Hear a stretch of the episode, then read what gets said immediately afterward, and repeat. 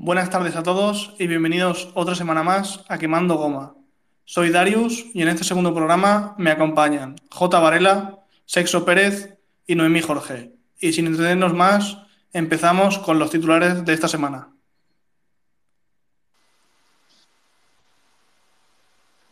Bien, titulares. Ya ha comenzado el Rally Cataluña, la prueba que se desarrolla por las carreteras de la Costa Daurada. Arrancó esta mañana con el shakedown y pondrá su fin el domingo con la ceremonia del podium en el Parque de Portaventura. El Cera llega a su fin en tierras extremeñas. El Rally Norte de Extremadura, que se disputa este fin de semana, será la prueba encargada de proclamar al campeón del Trofeo Nacional.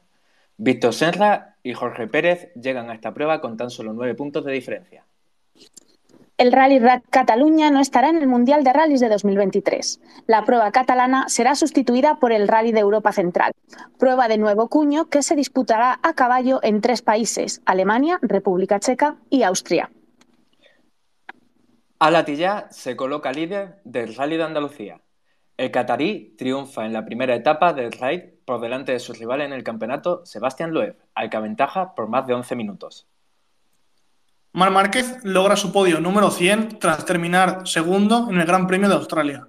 El español consiguió subirse al escalón siguiendo a Alex Rins. Francisco Bañaya terminó tercero, poniéndose así líder del Mundial tras el abandono de Fabio Quartararo. Izan Guevara gana el Mundial de Moto 3, se proclamó campeón tras su victoria en el Gran Premio de Australia. El balear de 18 años correrá en Moto 2 la próxima temporada. El equipo Audi hizo su presentación en Madrid. Adam Baker aseguró que quiere empezar a ganar carreras en tres años. El CEO del equipo anunció que informarán con quién se asociarán a finales de año. Alex Palou debutará en Fórmula 1. El español, ganador de IndyCar, debutará este viernes en los Libres 1 con McLaren, utilizando el número 28 y sustituyendo a Ricciardo. Se convertirá en el decimonoveno español en pilotar un Fórmula 1 en un Gran Premio. Charles Leclerc penalizará en Austin. El piloto de Ferrari montará este fin de semana su sexto motor de la temporada. Esto le supondrá una penalización de cinco puestos en la parrilla de salida este domingo. Haas ha llegado a un acuerdo de patrocinio con MoneyGram. El equipo estadounidense ha firmado un contrato de cara a 2023 con la empresa de servicios financieros que le permitirá llegar por primera vez al límite presupuestario. McLaren estrena nuevo método publicitario en sus monoplazas. El equipo de Walking estrenará una tecnología revolucionaria en Fórmula 1, con unos paneles que cambian los patrocinadores del coche mientras están en pista. Bueno, ahora llegaría el momento de presentar a nuestros invitados de hoy. Pero al igual que el GP de Twitter, hoy no tiene sentido que nos acompañen estos tuiteros. Y el primero que está por aquí, Hoff, bienvenido muchas gracias por participar con nosotros. Muy buenas tardes, ¿qué tal? ¿Qué tal? ¿Cómo estáis? Bien, cuéntanos un poquito. ¿Cómo fue encontrarte allí con tanta gente? ¿Qué tuvo sentido de aquello? Mm, bueno, creo que, que, hasta hubo en el fotocall un hashtag que era literalmente hashtag no tiene sentido y es que no tenía sentido. O sea, fue, ha sido un evento Mm, diría que la palabra es mágico, porque el juntar a tanta gente, 90 personas compitiendo más, no solo la competición en sí, sino la retransmisión que hubo, eh, la, que todo el mundo fue puntual, o sea, es que no llegó ni una, una persona tarde, o sea, es, es como algo mágico que, que dices, joder, es muy raro que suceda todo esto y, bueno, el ambiente espectacular, luego las carreras espectaculares, eh, los, trofeos espectaculares, o sea, todo es espectacular, la verdad, lo del, lo este GP La verdad es que lo de la Copa Pistón, yo no sé de quién fue la idea, pero mm, grandioso. Supongo, que entre Alex y Oscar, que fueron los, los que movieron todo, también estuvo por ahí Dani Liro pues de hecho Dani Liro con su padre es quien, quien hizo estos trofeos de, la Copa Pistón, ya que su padre es, eh, trabaja con el metal, pues se pusieron manos a la obra y, o sea, ya en febrero ya fue eh, como digamos el primer GP Twitter, que no hubo retransmisión ni nada y tal, nos, estuvo menos organizado y ya fue la leche. O sea, fuimos 30 personas, pero es que ahora siendo 90 es de verdad una locura. Ya ves. O sea, Es que yo me, yo me imagino, o sea, estar ahí con tanta gente y saber que encima que te están grabando y tal. Hombre, eso también tiene, que dar tu, tu y tu presión, pero bueno, tiene que estar también muy guay el ambiente, la verdad que sí. Y encima que a todos os gusta lo mismo y compartís aficiones, entonces, como también de conocer también gente nueva, supongo que también había gente que no conocías y a lo mejor diste la oportunidad y, joder. Sí, el, el desvirtualizar, sobre todo a gente que, o sea, no es con, conocer de primeras, es eh, ponerles cara, es el, el, hablar por primera vez en persona con, con, alguien que llevas a lo mejor meses hablando o incluso años, eh, que al final pues también los consideras amigos, que no... Porque es gente de todo el mapa, o sea, viene gente de las Canarias, viene gente de, de Cáceres, viene gente de, de las Baleares, entonces es complicado en el día a día coincidir con ellos y esto te ofrece la oportunidad de pues, poder verles también en persona, gente que, eso, que consideras amigos y, y te acerca a ellos al final. ¿Y la, experiencia con los compañeros de equipo? yo, yo, la verdad que a mi equipo no, no tengo queja porque eh, yo estuve en un 2-3 avances, el nombre es obviamente por Portillo y por Roldán. Roldán fue el capitán del equipo. Eh, bueno, voy a explicar, eh, por si alguien no lo sabe, que el, el, GP Twitter se organizó, éramos 90 competidores y íbamos en tres grupos, grupos de 30. En el primer grupo gente de más nivel, eh, sin racers, eh, es pilotos, pilotos. Iba a estar Roberto Meri, pero no pudo venir. Pero bueno, estuvo Juncadella, estuvo el propio Roldán. Eh, había gente pues bastante buena en el grupo 1. Luego en el grupo 2 estaba yo, que no éramos tan experimentados, pero bueno, ya habíamos tocado algo los cars. Estaba yo en el equipo con Arturo, que es de aquí también de Zamora, es muy amigo mío. Y en el grupo 3 estaba el Saincista, que bueno, lo conoceréis yo creo todos por los memes que hace. Sí y, y Kevin Tibu, que bueno, ya estuvo en el, en el, primer TGP Twitter y tal. De hecho, en unos entrenos ilegales eh, se la pegó en una curva y era el único participante con, que tenía una curva a su nombre, la curva Tibu, que era, es una curva a fondo a, a, izquierda, es un poquito peligrosa, pero eso. Y bueno, yo la verdad, mm, el, el conocer a Roldán y a Portillo, la verdad que muy, muy simpáticos, muy, bueno, lo primero, el Roldán, el cabrón, lo primero que me dijo al verme, porque nos vimos el viernes, fue, joder, tú estás cuadrado, cabrón, no sé qué. Y me tenía, me tenía como muy, que no, no, entendía por qué yo estaba en el grupo 2. Eh, incluso llegó a decir que me cambiara con Portillo, pero bueno, Portillo no lo hizo tampoco muy mal, entonces yo estaba bien en el grupo 2. ¿Hubo alguien que te sorprendiese del el nivel que tenía, de, de, aunque fuese de otro equipo? Mm, yo, a ver, más o menos, como ya he estado este verano, he hecho muchas resistencias y tal, ya también el, hablar con gente que da las resistencias, más o menos sabía por quién iba a tener el, el nivel eh, para, para, para hacerlo bien. Entonces, no me impresionó nadie porque más o menos sabía todos. Si acaso en el grupo 3, pues es que el, el, grupo 3, al no ir lastrados, al, al, no hacer parrilla inversa, pues era más sencillo, por así decirlo, de, de, estar arriba si más o menos habías entrenado algo, con los entrenos ilegales. Sí. Ya, a mí lo que, o sea, a mí lo que, lo que tú dices de, de que vi los grupos, algunos un poco desigualados, o sea, que, que, había gente que a lo mejor, por ejemplo, no tenía que estar en el grupo 3, como a lo mejor el caso de Pablo, a lo mejor, que, que iba, iba volando. O sea, el cabrón iba volando. O sea, yo lo veía y digo, madre mía. A pa Pablo, la cosa es que sí ha tocado algo los cars, pero un poquillo. Pero también hay que tener. Y que pesa muy poquito. Claro, no, no, no tenía lastre. O sea, a poco que supiera ir en kart, pues ya iba a ir bien. Entonces, es eso. Al final en el grupo claro. 3 iba a ir bien.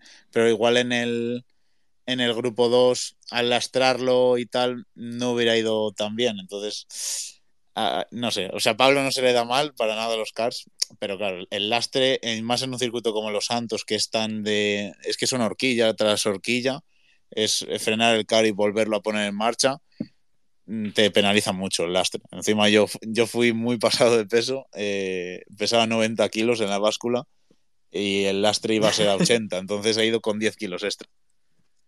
Claro. Claro, claro.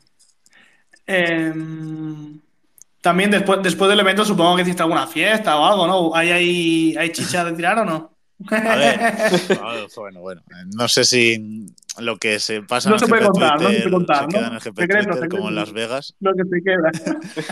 Pero sí, hicimos, por la noche quedamos la mayoría para ir a, a un un local que había mirado Rodriver y habíamos pillado unas entradas allí, nos las dejaron muy baratas y tal, por ir tantos, porque al final, no sé si fuimos al final 30 personas o así a, a la fiesta, porque bueno, unos, pues, eh, por ejemplo, en Anclares no se pudo quedar y tuvo que volver a Bilbao en el mismo día, eh, otros pues no, no querrían salir de fiesta, otros tenían otros planes, que to- bueno, al final es entendible, cada uno con lo suyo, pero bueno, nos juntamos Sí, buena que, banda. que, que no todo el mundo está ahí cerca. Y- y tal, claro.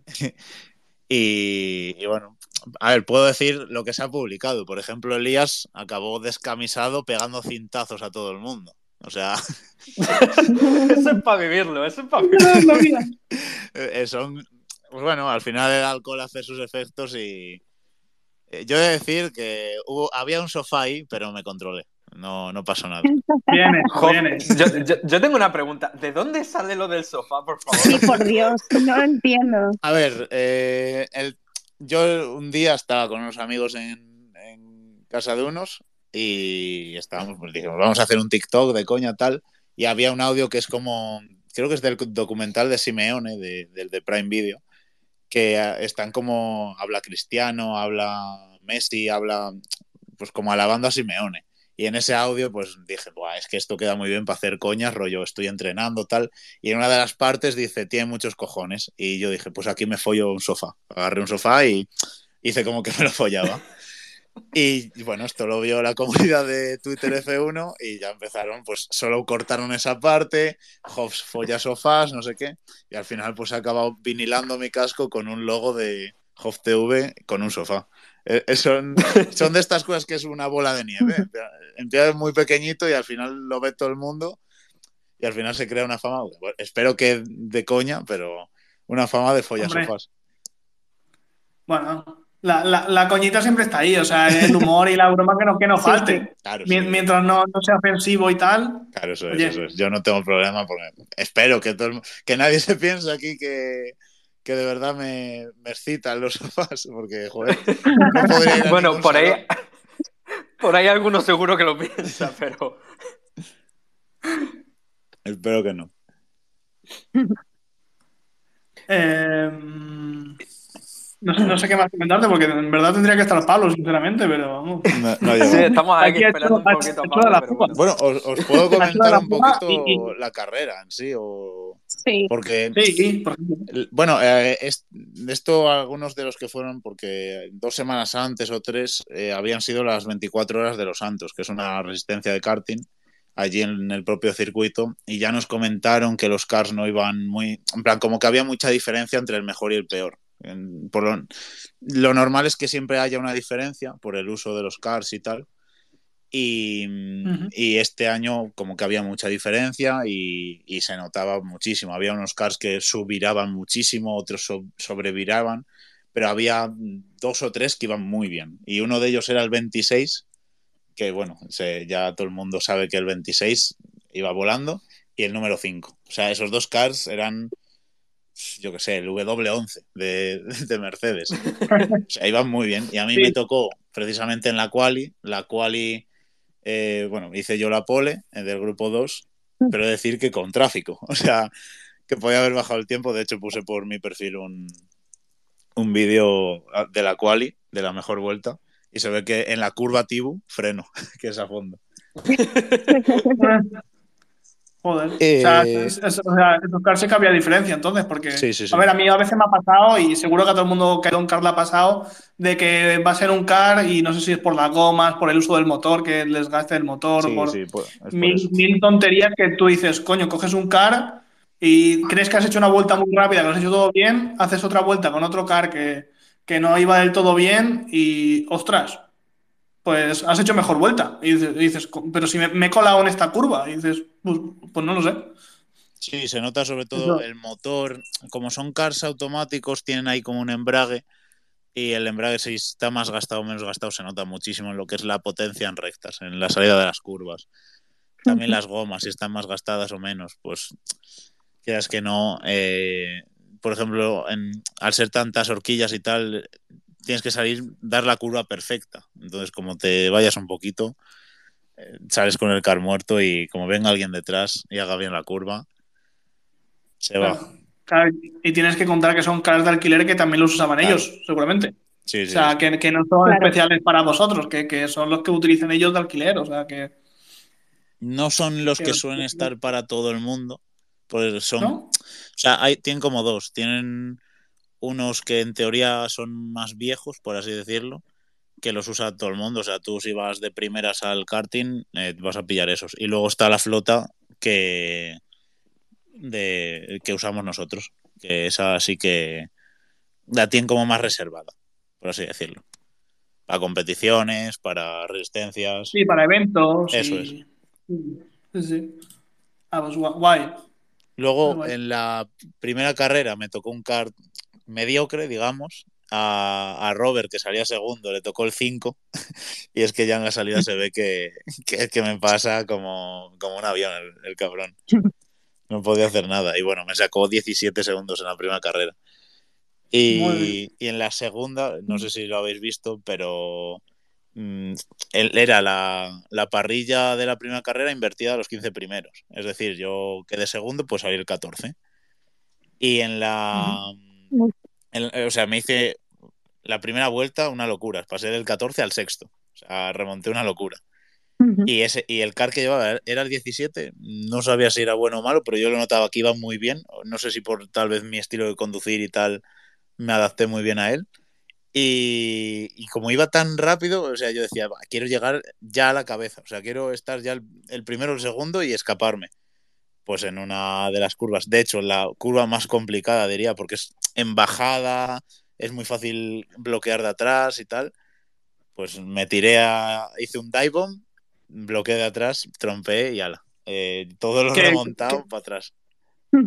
¿Qué, qué es un dive bomb? Por, así para, Eh, explicar dive así bomb, por ejemplo, lo que hacía Ricciardo de tirarse desde muy lejos y adelantar, eso es un, un dive bomb de como que no deberías tirarte, pero si controlas muy bien el freno, logras frenar el, el coche y, y no dar O sea, a- frenar, frenar en el último momento para trazar la curva lo más rápido que puedas. Claro, ima- o sea, normalmente para eh, adelantar en una curva, pues intentas estar lo más pegado posible, incluso en paralelo, para adelantar. Un dive lo puedes hacer a lo mejor con un coche de diferencia con el de adelante, pero claro, te tiendes a. Es lo máximo de riesgo, de tocarte con el otro, bloquear. Entonces yo, pues mira, pequé de, de ansias, por así decirlo. Sí, lo que, eh, lo que le hicieron a Billy Cherokee, según también ha compartido Eso, por ahí. Eso es, eso es. Eso es un dive bomb en toda regla. Y, y tiene- y claro, el, el peligro es que o, o te toques con alguien o pues como te pas, como a mí, yo trompeé y mira, por lo menos no le fastidié la carrera a nadie, pero, pero se lo Bueno, si hubiera estado yo, seguramente que me hubiera llevado a tres coches por delante, así que Bueno, para demasiado. el grupo 3, no a mí. Para el grupo 3. yo sería para el grupo 5, yo sola. Oye, andaban hablando de a lo mejor meter otro grupo, grupo 4. Uy, uy. Pues en el espera, grupo 4 espera, tenemos que estar de este programa. Job, no filtres, no filtres. Uy, uy, filtro uy, uy, Buenas, Pablo, lo primero, bienvenido. Muy Hola, Pablo. Perdonad por Eh. unirme tan tarde, pero tenía unas cositas. Y nada, eh, hola, Job. Hola, guapo. ¿Dónde estás sentado? ¿En un sofá, quizás? No, no, no. Ya lo he dicho antes que, que no, que estoy desintoxicándome. Vale. Que entonces, ¿se puede hablar ya de que se está tramando un tercer GP de Twitter? Sí, claro. Sí, sí, sí, sí. Sí, es que ha sido. Yo creo que la gente ha quedado muy contenta con tanto participantes como espectadores, como los colaboradores. Yo creo que han quedado muy contentos con este GP. Y es que ha sido acabar el GP Twitter y yo creo que ya se está pensando en el siguiente. El propio Alex y el propio Oscar, yo creo que ya están manos a la obra. No sé, O sea, yo Bueno, creo que eh, con el- Bueno, perdón. No, no, de Pablo, coño. Bueno, y con el, en el siguiente GP de Twitter vamos a, flipar con tema de patrocinadores, porque yo creo que nadie se esperaba el alcance que iba a tener esto. Yo personalmente me esperaba una media de 500 y tope de 1000. Y, y el haber tenido una media de 3000 personas en directo, eh, cuidado porque el año que viene a los que corramos nos va a salir gratis y vamos a tener, va a ser todo maximizado, yo creo. Así que ojalá que salga todo muy bien, que seguro que Alex y Oscar están preparando algo. Yo, sinceramente, estuve viendo la retransmisión y puedo decir que fue una locura. O sea, el chat, eh, los casters que llevaste, vamos, que llevó Mm. esta gente, buenísimos, o sea, las cosas como son. Y el momento ese en el que Portillo se puso también a...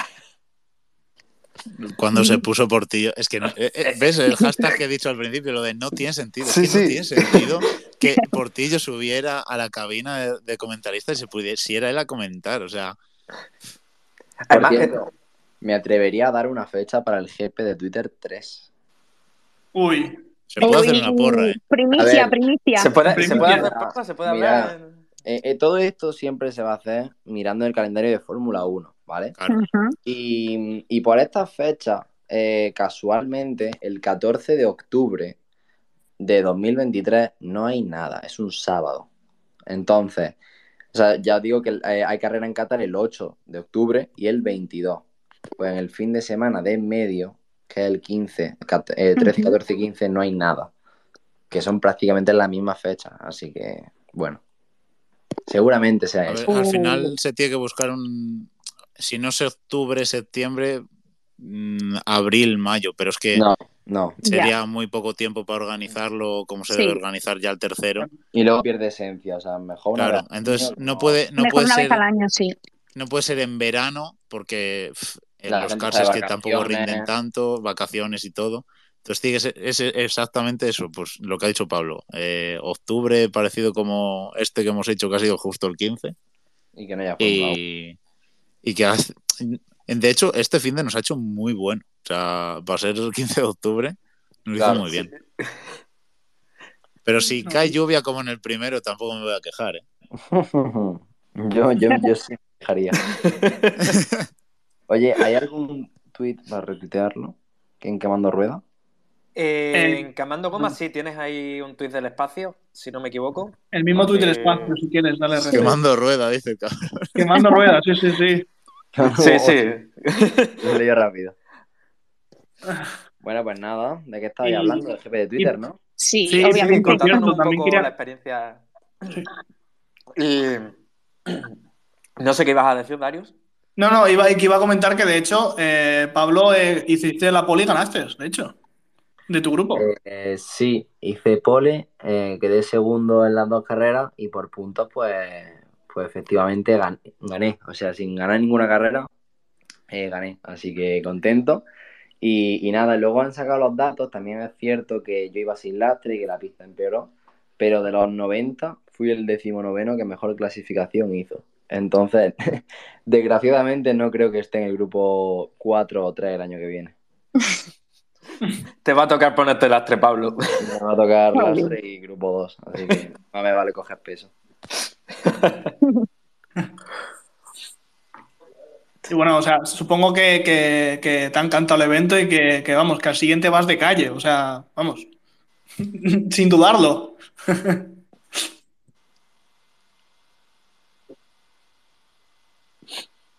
Ha muerto. Dime, dime, que, que tengo aquí lío en casa. No, no, que, que- que el, que el evento, o sea, tras ver toda la acogida y todo, o sea, 100%, o sea, mm, vamos, o sea, después de todo vas a participar 100%, o sea, vamos, que, que Sí, está claro. Sí, sí Bueno. puedes. ya no Sí. es tanto por tema de seguidores, ya es por tema de, de amigos. O sea, mucha de la gente que, que hay ahí, aunque no tenga tantos seguidores, va a seguir participando pues, por eso mismo, porque al final esto no se trata de no tanto de vamos a vender un evento a las marcas y tal. O sea, no creo que a, na- a nadie le importaría pagar la mitad de los cars, 30 euros, a cambio de que haya un montón de gente que aunque no tenga muchos seguidores, es muy importante. Y bueno, y luego por otro lado, yo al final fui el showman, iba todo el rato con la bandera de Granada, iba haciendo tonterías, el casco, o sea... Bueno, yo- y, tu, y tu trompo. Y Y tu el trompo trompo. igual. Trompo. El trompo fue épico. Porque eran eh, o sea, literalmente no llevaban ni una vuelta. Era la vuelta de calentamiento de antes de la quali y, y yo realmente no quería trompear porque tenía la pista por delante y dije, tío, o sea, voy a poder tirar, voy a ser el único que de verdad vaya a poder tener la pista libre. Y, y nada, pues trompeé. Luego yo se ven las imágenes que miro al grupo y hago como tranquilo, no pasa nada, está controlado. Pero no estaba controlado. O sea, yo trompeo y bueno, al final me sirve para calentar ruedas, pero tampoco, no sé, fue sin querer. No, no fuiste a buscar el tiempo para calentar neumático, ¿no? No, no, yo es que en cuanto trompeo digo, tío, no puedo ser tan sumamente tonto. O sea, te- tengo toda la pista por delante, no tengo presión, voy, pues no, tengo que trompear. Ok, Pablo. Es- es puedo confirmar que cuando se trompeas lo primero que piensas, qué gilipollas soy, qué claro, o tonto. sea, encima delan- en directo, delante de tanta gente, soy el primer trompo de la mañana en el grupo 3, o sea, soy malo, pero muy malo. Bueno, y ahora que, que lo has mencionado antes, ¿cómo se te ocurrió la locura de lo del casco? Eh, yo hablé con Ale un par de semanas antes y, o sea, yo estaba muy encima de a ver qué hacíamos, qué no, para ver qué podía hacer yo, porque yo quería llevar una camiseta, lo mismo, con todos mis seguidores, pero una camiseta. Pero me dijo, no, que hay patrocinadores, tal, y dije, no, no te preocupes, yo meto los patrocinadores, pero bueno, no se pudo. Y la, la tarde de antes mm, dije, tengo que hacer algo. Y dije, venga, va, pongo un tweet que la gente responda y los meto y los pongo en el casco. El curro que me llevó eso. Y lo Es mejor, una locura. claro, o sea, hacer el Word con las fotos y tal, es copiar y pegar, se tarda media hora. Pero luego me puse a recortar con mi hermana, o sea, tuve primero que ir a, a la fotocopiadora, pegatinas, tal, y mi hermana lo primero que decía era, vaya seguidores más raros tienes. Porque, porque veía una foto ahí que, que, bueno, no tuvieron mucho protagonismo en el casco, pero había monos haciendo el delicioso, o sea, había de todo. Y la ardilla, había una ardilla también ahí Estaba-. Por estar estaba hasta mierdón. Entonces, Madre mía. ¿Ha- Fue- fue ¿Había un algún sofá como en el casco de, de Hoff? de hecho, hoy he subido una historia de mejores amigos con el casco, o sea, el casco lo estoy usando a diario. Mm, No tengo ningún problema. ¿Para qué? Entonces, nada, he ido ya eso a la facultad y, y he ido con el casco. Está chulo, está chulo. Está guay, está guay. Un buen, un buen gesto a tus seguidores y a, tu, a la gente que te apoya. Ah, sí, yo quería hacer algo chulo, o sea, quería diferenciarme, no voy ahí y tal, y, y bueno, al final tuve la suerte de que se me dio bien la carrera y, y bueno, eso, pues que pude, pude enseñar la bandera bien, o sea, no, no va- ni sirve de nada quedar vigésimo y estar haciendo el tonto con la bandera. De hecho, en la retransmisión he visto que dicen, cuando haga la pole, saco la bandera y, y dicen, pero si no ha ganado nada, no sé qué. Yo estaba con mi bandera, ya estaba feliz. Hoy más a gusto que en brazos. Así que ya está. Em, chicos, acaba de llegar el Burger King, os tengo que dejar. No sé si luego me voy a poder meter, pero otro día hablamos seguro cuando tenga más tiempo. Y- Vale, tranquilo. Y hashtag eh, se vienen cositas GP de Twitter 3. Nada, Pablo, muchas gracias por participar, tío. Gracias aproveche. Pablo. Adiós. Adiós, Pablo, gracias. Que yo quería aprovechar, bueno, se ha ido Pablo, pero Hoff, ¿qué hay que hacer para participar en el 3? Eh, sí, ¿Con quién hay que hablar? Eh, no. A ver, no hay que hacer realmente nada, simplemente pues con estar en la comunidad del- de Twitter de Fórmula 1 yo creo que, que es suficiente. Obviamente no puede todo el mundo participar, pero Obviamente. bueno, si, si Alex te ve que estás activo y tal, yo creo que, que puede, si se amplían plazas obviamente, eh, se puede meter. Por ejemplo, eh, Enric, que estaba por allí, no sé si lo Sí. seguís o lo conocéis. Sí, Eh, aquí Enric hay algún amigo suyo también. claro, Enric, Enrique fue al GP Twitter simplemente porque al final eh, mucha gente decía, vale, yo no participo, pero quiero ir a verlo, quiero estar allí en persona por lo que os he dicho, de desvirtualizar gente y tal. claro. Y como falló Roberto Meri, pues ocupó, ocupó él su, su lugar. Entonces, no hay que hacer nada. O sea, por ejemplo, el caso de Enrique es estar allí y le cae que tiene que estar allí. Sí, le vino de, vamos. eh, No, ta- claro, también de- voy a de- decir, le vino de sorpresa, pero Lo hizo muy bien. menudo papelón hizo, o sea, Sí, sí, sí. La primera carrera es una locura, la de Enrique. O sea, clasificó el 24, si mal no recuerdo, y acabó sexto, me parece. O sea, o séptimo, pero es una locura lo de Enrique. Lo de la primera carrera es impresionante. Y eh, bueno, lo, lo que decíais, que lo de participar, pues al final si se está ahí un poquito activo y tal, yo creo que, que Alex intenta tener en cuenta a todo el mundo, pero claro, al final son plazas limitadas. Si se pudiera hacer un GP de, de mil participantes, yo creo que Alex lo haría, pero es imposible. Inviable completamente. Es sí. inviable. A ver, yo me acuerdo que en el directo, eh, a a ver, yo creo que se les fue la olla y comentaron algo de hacer- llegar a hacer un campeonato. ¿Tú verías factible un campeonato de tuiteros por toda España? A ver, ilusionante sería. O sea, y sería la sí, sería la hostia. Tú Pero, factible, claro, ahí ya tiene que entrar un patrocinador que pague todo. O sea, tiene que entrar alguien que ponga dinero y que. Porque al final, esto hacerlo una vez al año, pues tiene la. Es especial porque es solo una vez. Y encima, pues, bueno, pues no te importa ir una vez al año a Madrid eh, a, a correr la carrera o costeártela tú, porque te hace ilusión y, y pagas Claro. y tal, pero si ya son más veces, ya ahí tendría que, yo creo, entrar un patrocinador gordo Sí. que, que coste los gastos de desplazamiento o las tandas, al, al menos que, que, te- que pague algo, porque es que si no se te va el dinero. El, el karting ya en sí es, es caro, porque ya lo he comprobado yo este verano con las resistencias y tal. El karting es muy mucho. caro. es muy caro.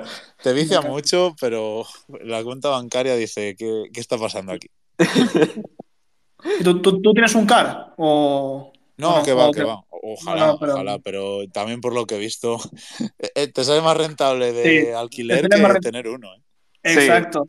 Yo, bueno, yo de hecho estuve, te- me quería comprar, o sea, no me quería comprar un car, pero lo, lo había planteado de, ostras, ¿cómo molaría comprarse un car? Pero luego vi, ostras, mantenimiento, eh, ma- madre mía, las gomas, eh, las tandas del circuito, ¿dónde lo guardas? Uf, casi que te sale más a cuenta irte una vez al mes a dar tandas que, que tener un car propio. Sí, sí, es, es mucho Sí. mejor. Y encima con las resistencias te lo pasas genial. O sea, yo nunca, creo, la primera ha sido la, la de Fernando Alonso, que fueron seis horas, y fuimos un equipo de, de me parece que éramos eh, cinco. Y, y vamos, eh, te lo pasas genial porque el, el ambiente que hay en la...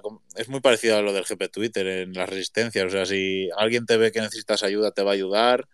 Todo el mundo está ahí para, para competir y pasárselo bien. Obviamente te hace ilusión ganar, pero lo primero es eh, pasárselo bien en las resistencias de karting y, y al final es, es, ese espíritu que tiene el GP Twitter. ¿Y las resistencias de karting que las hacéis por tandas de 20 minutos cada, cada piloto y cambiáis o...? Depende Media hora, ¿no? de la resistencia. Eh, por ejemplo, eh, hay resistencias que te ponen un mínimo de pilotos. Por ejemplo, la de, la de Fernando Alonso eran, creo que mínimo dos pilotos y máximo seis. Entonces, ahí ya, pues depende del. Lo mejor al final es cuanto menos mejor, porque paras menos, Sí. tandas más largas. eh, si te toca un kart bueno, pues puedes estirarte ahí las tandas que sean. Si te toca un kart malo, pues cambias con el otro y luego vuelves a parar. Entonces, te, te da más juego, porque si tienen que correr seis personas, pues fijo tienen que correr esas personas, tienen que, tienes que intentar que cada una corra lo mismo. Entonces, es más. Vamos, y tienes que, tienes que acabar reventado, vamos, tantas horas, uf, uf, eh, tienes que Es- acabar que no te aguantas ni en pie. En septiembre hice 10 horas eh, en un equipo de tres y Madre mía. uf, acabas cansado. Pero bueno, si, si tienes un poco de forma física, se aguanta, se aguanta bien. Y ya muchas veces hay gente que ha ido al car, ha ido, se ha dado una tanda de 15 minutos y ya dice, ya no puedo más, ya me duelen los antebrazos, ya no puedo más. Imagínate. Sí, pero hay truquillos, hay truquillos para agarrar el Sí. volante, pero siempre tiendes a agarrar, pues como te salga a agarrar, pero Como un coche. Un que es como un coche, pero, pero claro, a lo mejor si inclinas los pesos y pones un poco más de, de peso del cuerpo, a lo mejor no te cargas tanto los antebrazos o algún truquillo así por el estilo. yo el, el truco que más me, me ha valido, eh, me lo dijo Diego, un amigo mío que, que de pequeño tenía un car propio y tal, eh, y competía. Y era eh, cuando se te empieza a cargar el antebrazo y tal, es doblar hacia adentro un poquito la muñeca. Como que, yo qué sé, como si estuvieras acelerando una moto, por así decirlo. O pues de ese, de ese rollo, en vez de acelerar, que metes la muñeca para adentro, pues la sacas. El gesto contrario. Y con eso se, se arregla bastante el, tema de los antebrazos. Sí, sí. No, a ver, ya hay un punto que, como sea una resistencia larga, Hombre, vas Te da- en automático. Te da lo mismo. Em, Pues, eh, no sé qué más tenemos para Hoff, la verdad. mm, yo creo que ya darle las gracias. Ya ha cumplido, la verdad es que Sí, la verdad es que ha cumplido bien. Ahora seguramente ya nos pongamos a, a hablar nosotros un poquito de lo que va a ser eh, el Gran Premio de Fórmula 1 de este fin de semana y el de MotoGP. Así que si quieres quedarte por aquí con nosotros estás invitado. Y nada, muchas gracias. Nada, muchas de nada a vosotros por haberme invitado. Es un placer haber hablado de karting en general, porque al final Sí, he hablado de- hasta de resistencias de verano. Así que nada, me quedo por aquí escuchándoos mientras, mientras habláis del GP. vale. Eh, bueno, Darius, ¿tenemos por ahí el horario de MotoGP? sí, de MotoGP lo, lo, te- lo tenemos aquí. Eh, lo primero, comentar que, que es- en esta carrera eh, Francisco Bañaya tiene, tiene match ball, o sea, eh, que puede, puede ser campeón en Sepang. O sea, si, si de hecho eh, Quartararo acaba cuarto y Aleix acaba segundo, vamos, ya, ya es campeón, básicamente. Y es- esto era como dato, pero los horarios son este, este mismo sábado a las seis, seis y media de la mañana hasta las eh, 7 menos 10 es la Q1 de Moto 3. Luego, de 7 y media a 8 menos cuarto es la Q1 de Moto 2. Y ya MotoGP, ya el plato gordo, ya son de 9 y 5 minutos a 9 y 20, es la Q1, que pasan los, los mejores de, de- de los- las prácticas. Y luego eh, la Q2, que es a las 9 y media hasta 9 y 45, que sabremos el poleman del GP de Sepang. Después, eh, el domingo, eh, a las 6 de la mañana es Moto 3, os va a tocar madrugar un poquito, pero bueno, no es tanto. A las 7 y 20, Moto 2, la carrera, y a las 9, la carrera de MotoGP. Los horarios de, de las motos se van a compaginar bien con los de Fórmula 1, creo yo. Sí, sí, la verdad que sí, porque, Sí. porque unos son de madrugar y otros son de trasnochar, de hecho. Sí, sí. Sí. Porque los libres son de 9 a 10 ya mañana. Eh, y luego los libres 2 ya serían a las 12 de la mañana hasta la 1 y media. Los libres 3 volverían a ser de 9 a 10. Y luego ya la clasificación sería, digamos, la madrugada del domingo a las 12 de la, de la noche. Y el Gran Premio ya por la noche del domingo de 9 a 11. Y A ver, por cierto, hablando de Match Ball, que habías dicho que Bañaya tenía Match Ball en MotoGP, Red Bull Sí. tiene también Match Ball en constructores para, para este fin de. Es verdad. No sé 1. cuál es la combinación, pero vamos, con sacar un par de puntitos a Ferrari ya estaría ganado el, Sí, el lo he visto antes. Me parece que si, que si quedaba, eh, si ganaba un Red Bull y creo que quedaba eh, más allá del segundo o tercer puesto el primer Ferrari, creo que ya era campeón. No tengo el dato aquí mismo, pero, pero era algo por el estilo. Pero vamos, que lo tienen casi hecho. Este fin Sí, no, y, y penalizando a Leclerc, yo creo que lo tiene bastante fácil ya Red Bull para, para Sí. llevarse el campeonato. Ahora, yo lo que digo, Ferrari se está complicando demasiado la vida. ¿Tú crees? A ver, es Uf. Ferrari. O sea, teniendo a Mercedes tan cerca, Joder. Ya, es que Sí. también. De todos modos, los que llevamos observando a Ferrari desde 2007 sabemos bien a qué se dedica. Sí, Esto la esto no hay ninguna sorpresa. No, la verdad. Bueno, eh, Raikkonen sigue siendo el último campeón de Ferrari otro año más. Y lo Es que seguirá es la siendo, historia. y lo seguirá siendo hasta que, hasta que venga el sustituto de Leclerc, allá por el 2030 y pico. Yo creo que se ha puesto demasiada presión encima de Leclerc con el tema de il predestinato y todo el rollo este. pero es que Ferrari se tiene que acoger a algo. Ya, Es que imagínate, tío, solo con ganar el Morza ya era el predestinato, tío. Es que estaban tan Es que- desesperados. Jolín, es que al final es, es un, es un crío.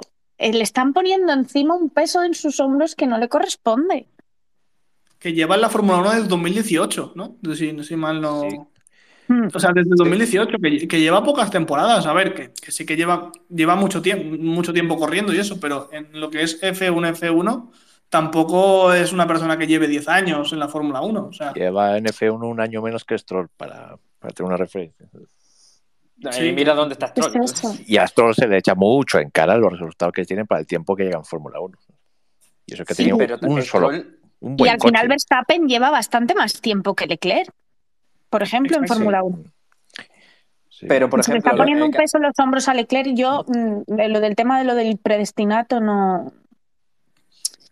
Creo que no, no, no le es favorable a él. Porque No, yo creo final- que Ferrari, Y es que además tiene tampoco está ganar. justificado. Realmente no ha demostrado que, que sea el predestinato.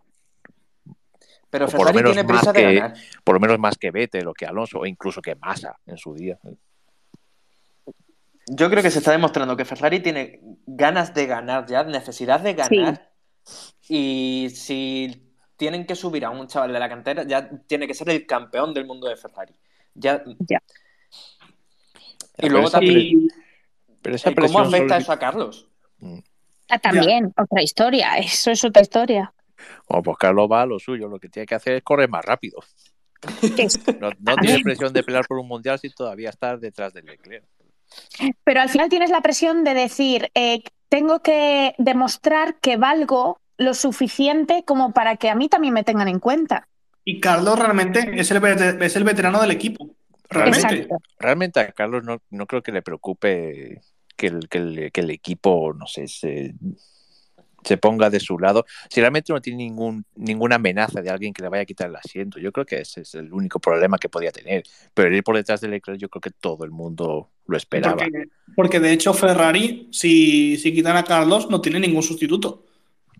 No. Sí, Vamos, a Schumacher. no- pero no creo que suban, A no creo que suban a Mick. Schumacher no vale ni para sustituto de la Tiffy. A ver, eh, escu- escuchadme bien. Eh, ahora en el corto plazo, Ferrari no tiene ningún sustituto, ninguno. Pero bueno, en el medio, en el medio plazo sí que puede tener. Como, como yo hablando, que doy mucho por culo con él, Dino Beganovic. Me parece que es el futuro de Ferrari, el chaval. Que por cierto, última jornada de FECA este fin de semana. Esperemos que lo gane. Gracias, Danilo. Y además, lo normal en Ferrari es si sustituyen a algún piloto, lo hacen siempre por alguno que ya sea campeón. ¿sabes? Es bastante raro que tengan Sí. los pilotos que no hayan sido campeones todavía. Sí. O gente que hayan ganado poquitas carreras y eso. La Pero verdad la- es que La y última, una vez que, tan joven, ¿eh? la última vez que incorporaron un piloto que no había ganado nada, creo que fue Felipe Massa. Y Felipe Massa era como, vamos, lo- era como su niño. O sea, Mm. Y además ya el primer año ya le ganó dos carreras a Michael Schumacher. De hecho, se hablaba de que Felipe Massa iba a ser el sustituto de Schumacher, Mm.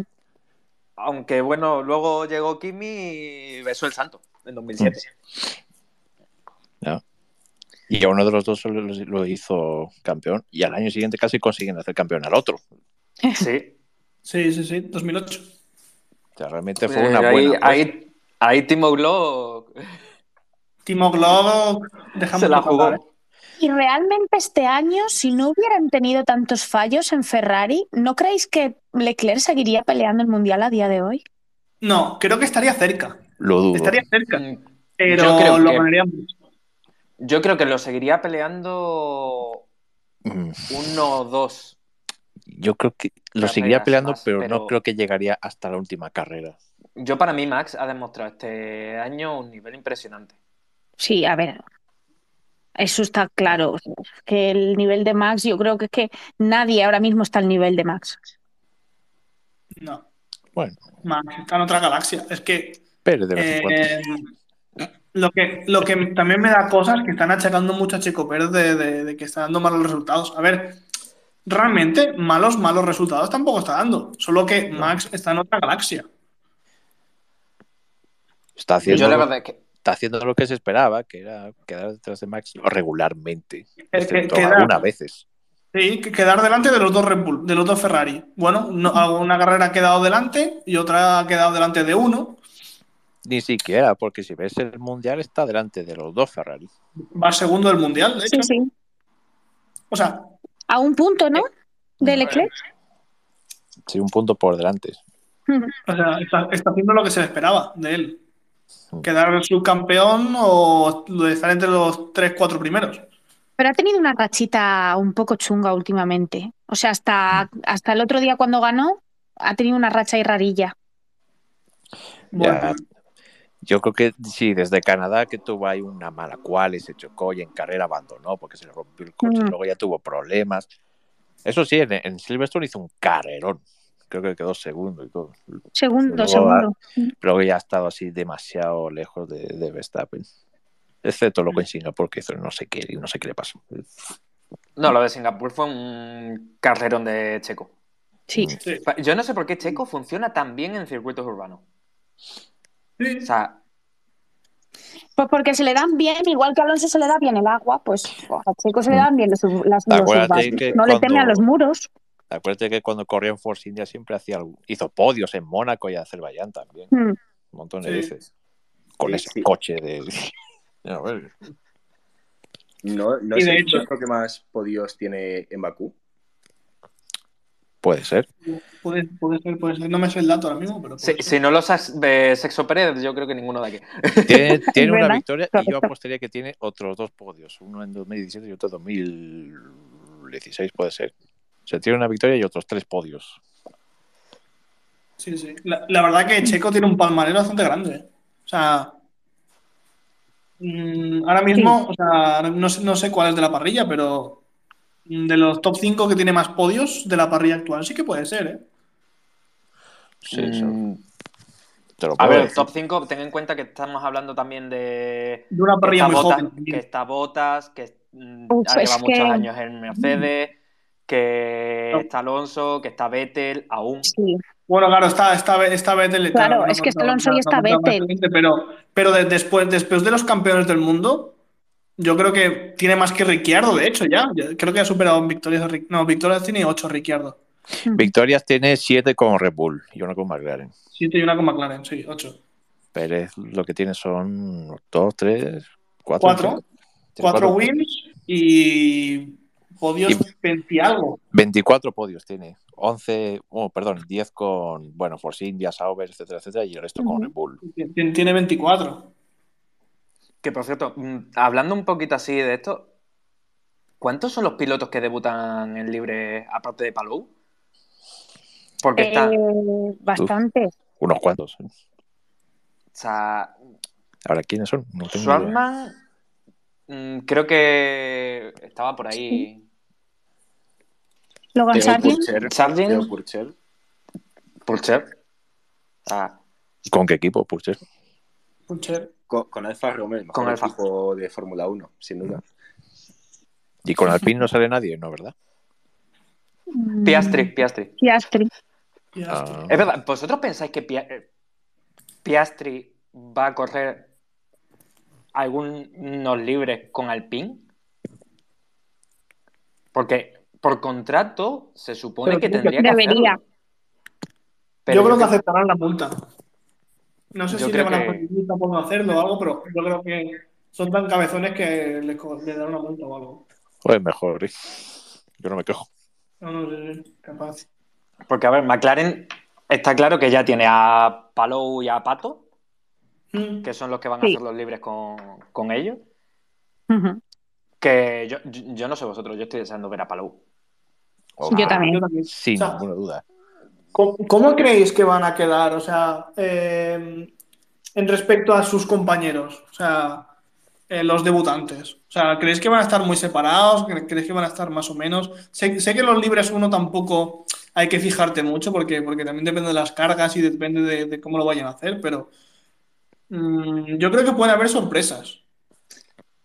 A ver, lo lógico es que queden por detrás, bastante por detrás. O sea, Sí, es, lo lógico. Sí, aunque entre ellos, pues el que haya hecho más simulación o haya. Claro. Yo al que veo que puede quedar más cerca es Sargent. Sí, yo creo que sí. De hecho, yo creo que él tiene un asiento el año que viene. Vosotros Mm. subestimáis a Theo Purcher mucho. O sea, mucho. No, no, yo me espero mucho de Pulcher, las cosas como son. Pero, a ver, hay que ser conscientes de que es la primera vez que se sube a un Fórmula 1. No es la primera vez. hace, hace unos meses se subía un Fórmula 1 eh, en Hungría unos test privados con Alfa Romeo, en los que también estaba nuestro piloto indio favorito, Mahaber Raghunathan. No. La No. leyenda. ¡Oh! Sí. ¿Cuánto tiempo sin escuchar ese nombre, eh? La verdad. La verdad. Uf, La, la- la mágica exhibición en Bakú. ¿Os acordáis? Legendario. Sí, sí. madre mía. O sea, ¿Sabéis qué gran premio me gustaba ver mucho de las categorías inferiores a mí? El GP de Macao, tío. ¿Qué dices? No sé, no sé si lo habéis visto alguna vez. Por- por- porque, o sea, era un circuito tan raro y tan coñazo. Que hasta tenía encanto, ¿no? que hasta, que hasta me, me- me- o sea, que, que parecía que había un, un- un sector que era como un container, que había como un container o algo así. O sea, era un, un circuito muy raro. Que lo hicieron así de imprevisto. Impresionante. Sí, sí. Es esa magia. Es como, como cuando ves ahí a alguien tan feo o, o un animal tan feo que es que dices, "Joder, es feísimo, pero no puedo parar de verlo, ¿sabes? Claro. Eso, eso- nos pasa con Ferrari, ¿no? De, joder, siempre me decepciona, pero siempre creo que, creo que Ferrari va a ganar. Pues lo mismo. Ya.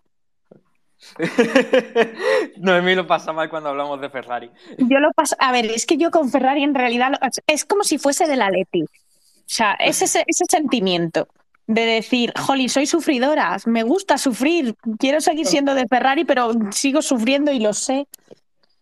Yo es que soy de McLaren. Entonces, ¿A, a qué equipo apoyáis vosotros? Eso no lo sé. A ver, vamos a mojaros un poquito, mojaros un poquito. Yo- soy de McLaren. Yo soy tifosi, que no lo pero tifosi. yo, yo soy de McLaren, pero desde, aunque suene raro decirlo, a mí me encantaba el McLaren de 2004, el de 2005, o sea, el plateado. El la ese, ¿eh? es precioso. Es, es, Era es- precioso. es de, las mejores liveries que he visto, ¿eh? Eh, a ver, de las mejores yo creo que era el de 2006, 2007, ya con el tono 2000, rojo. O sea, el de 2007 2007 por era lo de Vodafone. precioso. Por lo de Vodafone. Sí. ¿No? En 2006 era Emirates. Emirates. Tras- Sí. ¿Sabes lo que me ha salido hoy? Hoy me ha salido un vídeo, de hecho, de, de Force India, de, de todos los problemas que ha tenido Force India, ¿sabes? Y todo eso. Me, ha- me ha parecido muy curioso, la verdad. Oye, ahora que Ah. estamos hablando de McLaren y eso, ¿qué os parece lo de la- las nuevas eh, pantallas publicitarias del coche? A mí me Yo- parece mí- una absoluta locura, ¿eh? Yo, mm, sinceramente, mm, me parece que llega incluso tarde. Sí, yo también me parece Sí. que llega tarde y por eso me parece tan locura. Hombre, Pero. ya, ya- ya nos pareció locura lo de lo, lo del tapacubos que tenían lo de Chrome, que ya era como, wow, está gracioso, ¿sabes? Y eso es una tontería de nada, pero mira, solo se le ocurrió a ellos meter publicidad ahí. Sí. Sí. A mí, me parece, a mí me parece una buena idea, pero no Sí, por sí, es, una buena idea. Yo creo que, que McLaren Eh, es el primero que va a empezar así, pero Sí. pronto vamos a empezar a ver equipos y que eso cada vez se va a ir ampliando. Es que además la cantidad de patrocinadores que van a poder meter de más ahora, o sea, es que es brutal. Claro. Y también, como es un cartel luminoso de eso, no es un cartel luminoso, de hecho, ¿no? Sí. Sí, Que, que a lo mejor, según qué gran premio, pa- pueden poner uno o otro. Sí. Entonces, también pueden hacer tipo como lo hizo Brown GP, que, que según el gran premio eh, tenían un, un sponsor o otro.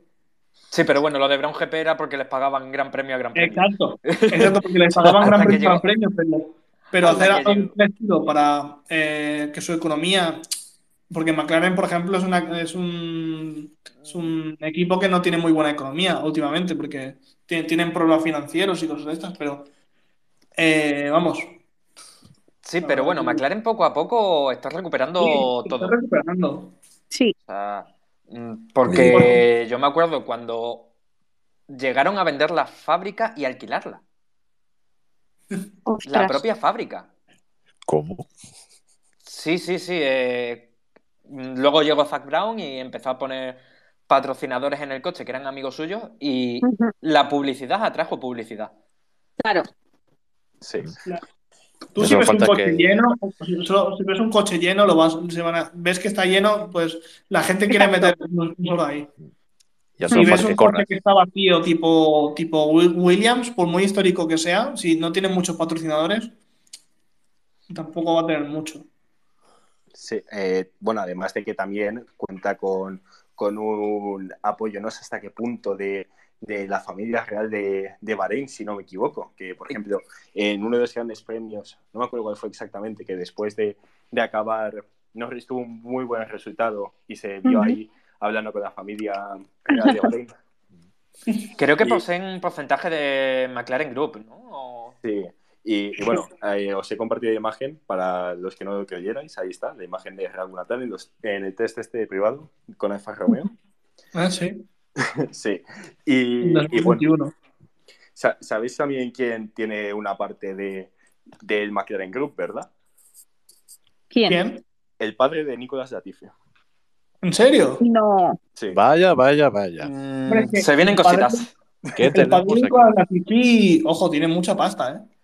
Sí. sí, sí. Por cierto, ahora que hemos mencionado a Latifi, eh, se habla de que puede ser el compañero de Palou para la Indy. En la Indy. Dios. Tremenda O sea, dupla. En Chip Ganassi, pero además a temporada completa. Yo creo que no, no- no lo harán mal, ¿eh? Como, todo, como la mayoría de pilotos de F1 que han ido a Indy, mm, Grosjean, por ejemplo, no tenía mal papel tampoco. Imagina que No, gana las Ericsson- 500 millas. Y Ericsson ha estado a punto, a punto de ganar este año. O sea, Mm. Por eso.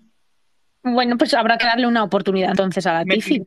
me- eh, y Latifi no es mal piloto. O sea, yo soy el primero que defiendo a Latifi y digo, Latifi en inferiores era muy bueno. Hombre. Anda que no ha ganado carreras con corría con Albon. Sí, a ver, eh, tengo que decir una cosa eh, sobre Latifi. O sea, yo al principio pensaba, a ver, que, que no era tampoco excesivamente bueno, pero hace poco eh, comencé a investigar sobre Latifi. Latifi comenzó muy tarde y al principio él no quería meterse. O sea, Claro. comenzó creo que a los 12 o a los 13 años. O sea, y con el tiempo que ha estado, la verdad me ha sorprendido. O sea, tuvo que aprender co- con mucha más velocidad cosas que la gente ya tenía naturales. Claro. Sí, y además, por ejemplo, en el último Gran Premio se vio que. Bueno, se vieron las dos caras de Latifi, creo yo.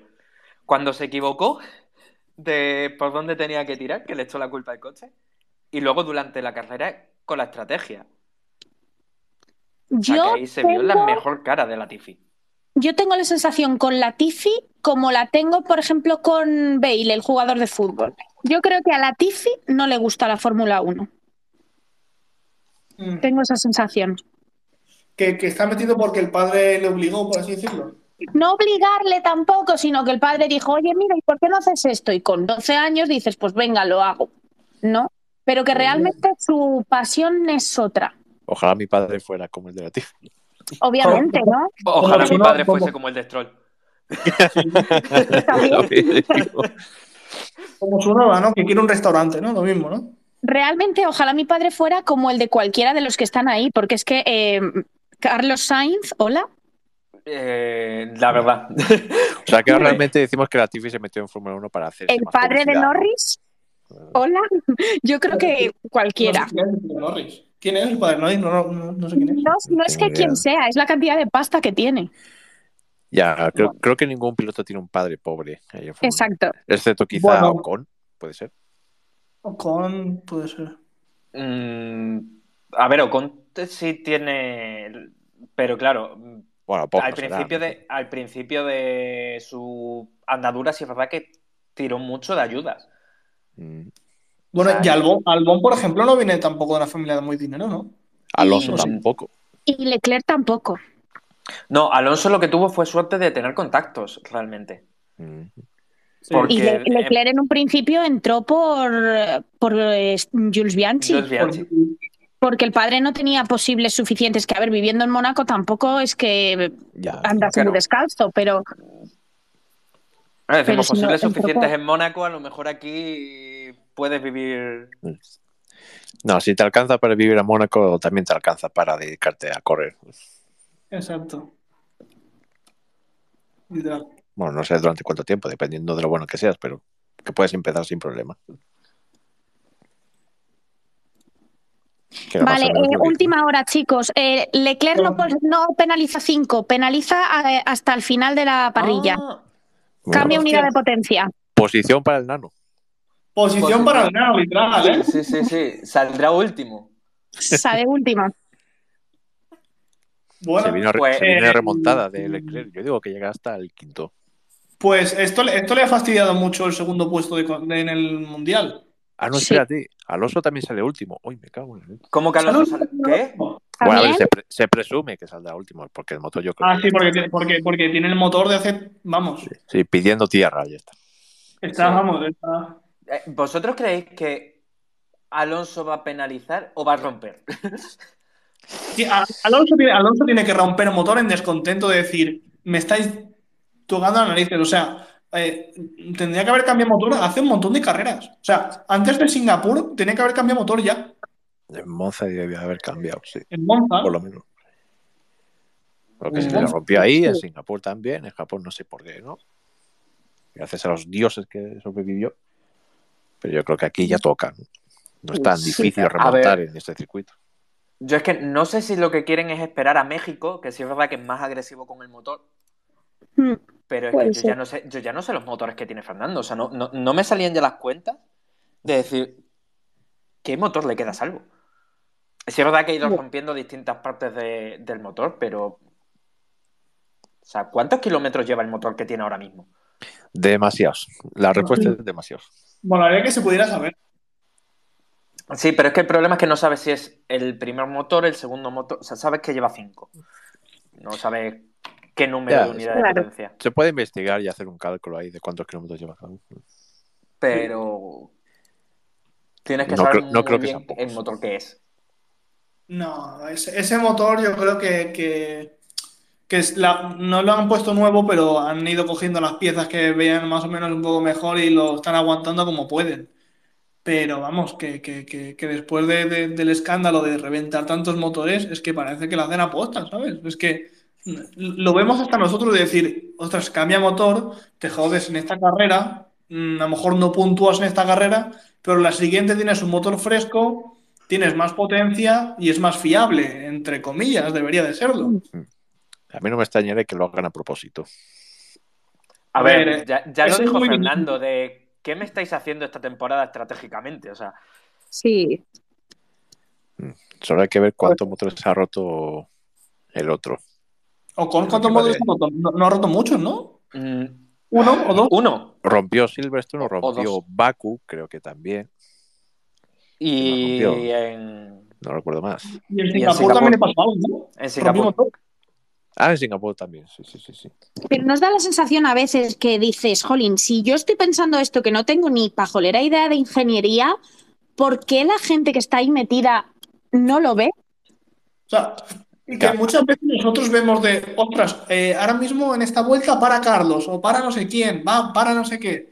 Y, y tú ves que eh, otro equipo se adelanta lo hace y gana la carrera y dices, ostras, porque yo lo he visto y los otros no. Pero claro, ahí también entra el factor de que estás ahí con la presión y con todo y a lo mejor, por mucho que sean especialistas, a veces eh, no te la quieres jugar. O, No, y que, o que a lo mejor tienen tantos datos distintos que tú no tienes, Coño, pero Sí, es que también. además hay más de una persona pensando en todo eso. claro, que a lo tienen a la gente del muro y luego tienen gente detrás mm, mirando todos los datos y Exacto. haciendo predicciones de estrategia. que a lo mejor a uno llega y dice, hostia, pues sí es el momento de esto, pero empiezas a ver datos, empiezas y dices, vale, no, no nos sale rentable. Aunque luego sea así, sí salga rentable, Sí, claro. pero los datos que tienen les indican que no. Mm. Yo creo Ya, que es con- mucho eso, pero, pero por ejemplo, lo de, lo de los motores ya mm, llama mucho la atención, por lo menos a mí. A ver, pero Y sin- nada de lo que está haciendo Alpine tiene sentido. Por ejemplo, el otro día, eh, cuando la gala del Balón de Oro, ¿de verdad? ¿De verdad? ¿Llevas a Gasly? ¿De verdad? A ver si va a Piastri. No, pero, pero es verdad, o sea, ¿qué pinta Gasly? Ocon, era Ocon. Creo que Y Gasly, Gasly. Gasly es Gasly, futbolero, y Gasly. Ocon Ocon no. era el que iba con el coche y con el balón, pero Gasly fue. Gasly fue con Luca Di Meo. A ver, pero Gasly O sea, es futbolero, ahí le gustan esas vainas. Claro. es Claro, francés, es futbolero, o sea, tiene el número 10. O sea, es futbolero. para Sí. lucir un francés futbolero. Es Claro, pero, cuanto Eh, menos ostras, malo. ¿viste- ¿visteis el clip, el clip de. Fue de, de un streamer o algo que dijo. Ostras, el balón de oro lo lleva en el halo. Y, no. y la- lo gracioso es que el coche no llevaba halo. Eh, encima de donde la tapa de refrigeración Llevaba como un, un soporte y llevaba ahí puesto el, Sí, El balón, El sí. balón. el el, balón de co- oro. el coche era un Lotus de 2012 con, con la pintura del, del coche de ahora. Que, que- que tengo que decir qué fea le queda la decoración a ese coche con lo bonito que era. Ya. Eh, y, y qué bonitos le hacen al coche el halo. O sea, antes decíamos, ostras, qué feo es. Yo creo que los coches con halo ahora son más bonitos. Yo ahora los veo más bonitos también. Y también yo creo que al final, como sabes para qué es y lo que puede salvar, al final los ves más bonitos. Y que ya estamos acostumbrados a verlos. Ya, y en los últimos años hemos visto casos que han salvado vidas. Realmente. Efectivamente, o sea, literalmente aquel accidente que tuvo eh, Fernando con Leclerc, o sea, le habría matado. Vamos, o el de, el de Hamilton, que, le, eh, que vamos, la rueda, madre El de, el de O el de Hamilton con... este, este año, o sea, el pasado, el de- sí. El de Zul, la verdad es que fue mm, interesante de, de decir cómo Y- narices se rompió la chimenea, que se supone que está pensada para que Bien. no pase eso. Y, a- y aprovechando que estamos hablando de- del accidente de Zul, eh, la FIA ha sacado nueva reglamentación con respecto a lo que hizo Russell de salir del coche. Hasta ahora yo pensaba que sí, pero si el piloto se bajaba del coche no quedaba fuera de carrera. Vale, entonces la pregunta es la siguiente. ¿Por qué ese día no dejaron a Russell seguir? Se supone que porque apagó el motor del coche. O sea, si se hubiese bajado con el coche encendido, se hubiese podido montar y hubiese podido seguir. Yo es que, que creo que lo que Russell hizo ahí fue humanidad. Fue, humano, que Absoluta- se bajó y Absolutamente. O sea, yo creo que cualquiera eh, habríamos hecho lo mismo que él. Yo, sinceramente, yo soy dirección de carrera y le permito volver a correr. Yo también. Porque ante una situación así, o sea, me voy a poner en el ejemplo, por ejemplo, lo que le pasó a Lauda. Sí, Si no llegan a bajarse a ayudarle, hubiese muerto. totalmente.